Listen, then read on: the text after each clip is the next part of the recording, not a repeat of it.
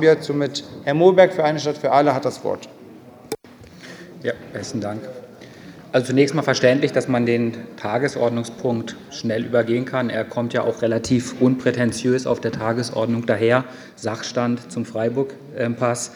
Außerdem ist natürlich klar, dass ähm, viele andere Tagesordnungspunkte, Dietenbach zum Beispiel, ähm, hier heute ähm, im Fokus stehen. Dennoch hier die Gelegenheit kurz nutzen, den Tagesordnungspunkt ein bisschen herauszuheben. Ähm, zum einen, weil wir im Gemeinderat zu diesem Thema sehr gut in den letzten Monaten zusammengearbeitet haben und zu anderem auch ähm, kurz zu erläutern, was wir als Gemeinderat hier eigentlich vorhaben und ähm, auch quasi in Form eines Antrags heute hier eingebracht haben, interfraktionell. Der Freiburg-Pass soll eigentlich ein Element der kommunalen Sozialpolitik sein, wie zum Beispiel auch das Sozialticket für den ÖPNV.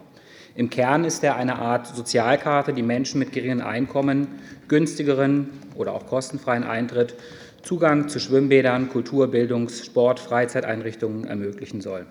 Der Freiburg-Pass wurde in Freiburg im Jahr 2007 eingeführt, aber leider, leider seitdem ja, etwas stiefmütterlich weiterentwickelt und ist in der Folge auch aus dem Fokus der Nutzerinnen und des Gemeinderats geraten.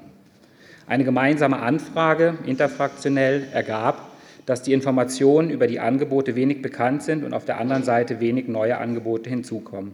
Der Freiburg-Pass hat damit als solches in der Bedeutung städtischer Sozialpolitik und an Gewicht bei der Steuerung sozial, sozialer Teilhabe leider über die Zeit etwas verloren. Die, Ange die Anzahl der ausgestellten Freiburg-Pässe ist zudem seit der Einführung stark zurückgegangen.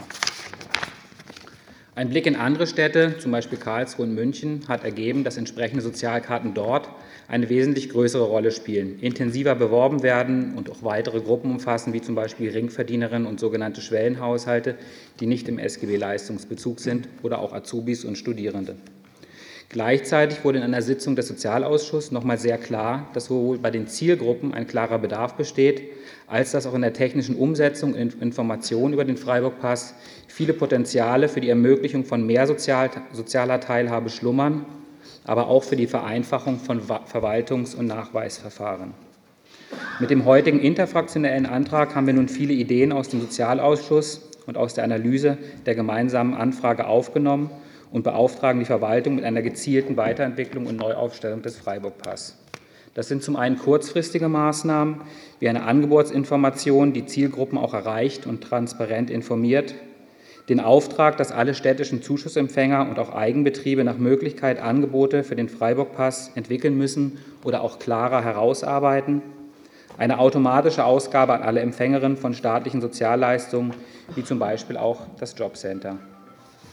Eben auch die und eben auch die Beauftragung einer mittelfristigen konzeptionellen Vorbereitung bis zum zweiten Quartal 2023 weitere Personengruppen wie die Empfängerinnen von Wohngeld oder Azubis und gegebenenfalls auch Geringverdienerinnen, das werden wir sicherlich noch diskutieren, wie in München und Karlsruhe in den Kreis der Berechtigten aufzunehmen. Die Breite der Unterstützerinnen des interfraktionellen Antrags ist jedenfalls eine gute Basis, den Freiburg-Pass aus seinem Dornröschenschlaf zu holen und ihn gemeinsam mit der Verwaltung wach zu küssen. Wenn wir diesen Weg weiter so konstruktiv zusammengehen wie bisher, kann der Freiburg-Pass wieder das Element kommunaler Sozial- und Teilhabepolitik werden, das wir uns wünschen und das es heute sicher auch braucht, heute mehr denn je. Danke für die Aufmerksamkeit.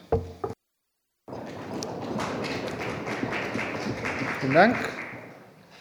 Ja, dann, bevor ich das Wort an äh, Stadtrat Schül übergebe, nochmal ein herzliches Willkommen auch sozusagen an die Gäste auf der Empore. Es verhält sich so, dass wir auch laut unserer Geschäftsordnung haben wir so eine klare Trennung. Das heißt, egal wie gut oder wie schlecht Sie etwas hier unten finden, würden, freuen wir und erwarten wir von Ihnen, dass Sie es sozusagen nur passiv vernehmen. Es lädt natürlich ein, wenn jemand was ganz Tolles sagt, dass man applaudiert etc. Aber die Botschaft ist keine Beeinflussung von der Empore und daher freuen wir uns über aktiv-passives Verfolgen dieser Sitzung. Und Herr Schüle, damit haben Sie das Wort. Ich wollte hier nicht den Applaus klauen, keine Angst, sondern ich wollte an der Stelle nur einführen. Sie haben das Wort. Vielen Dank, äh, lieber Oberbürgermeister. Ich äh, weiß, wenn ich mich melde, bekomme ich auch immer äh, das Wort. Ähm, ich glaube, es ist eine Selbstverständlichkeit in diesem, in diesem Hause. Das nur mal am Rande mit Blick auf den vorigen Tagesordnungspunkt.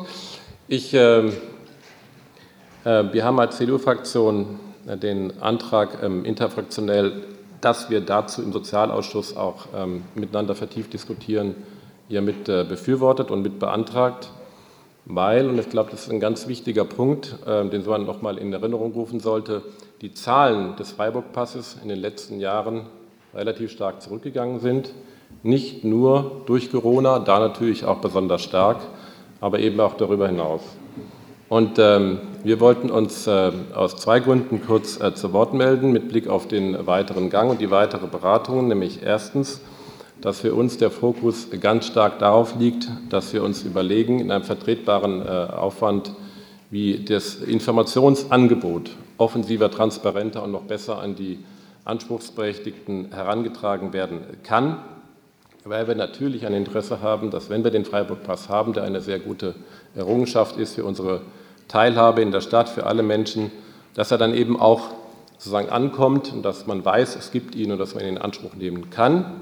Und der zweite Punkt ähm, ist aber der, dass wir bei diesen Prüfaufträgen, bei den weitergehenden, jetzt auch gesehen haben, dass natürlich eine Ausweitung auch mit finanziellen äh, Folgen äh, mit sein kann. Das ist klar, dass man das prüfen muss. Äh, klar ist auch, dass es einen wesentlich höheren Aufwand im Bereich des Personals geben könnte.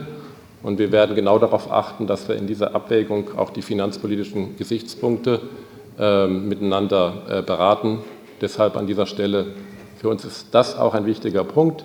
In der Gesamtberatung insgesamt wollen wir, dass der Freiburg-Pass, aber vor allem bei den Menschen, die ihn benötigen, dass die das auch wissen, dass wir ihn in Anspruch nehmen und dass wir dazu besseren Zahlen kommen. Herzlichen Dank.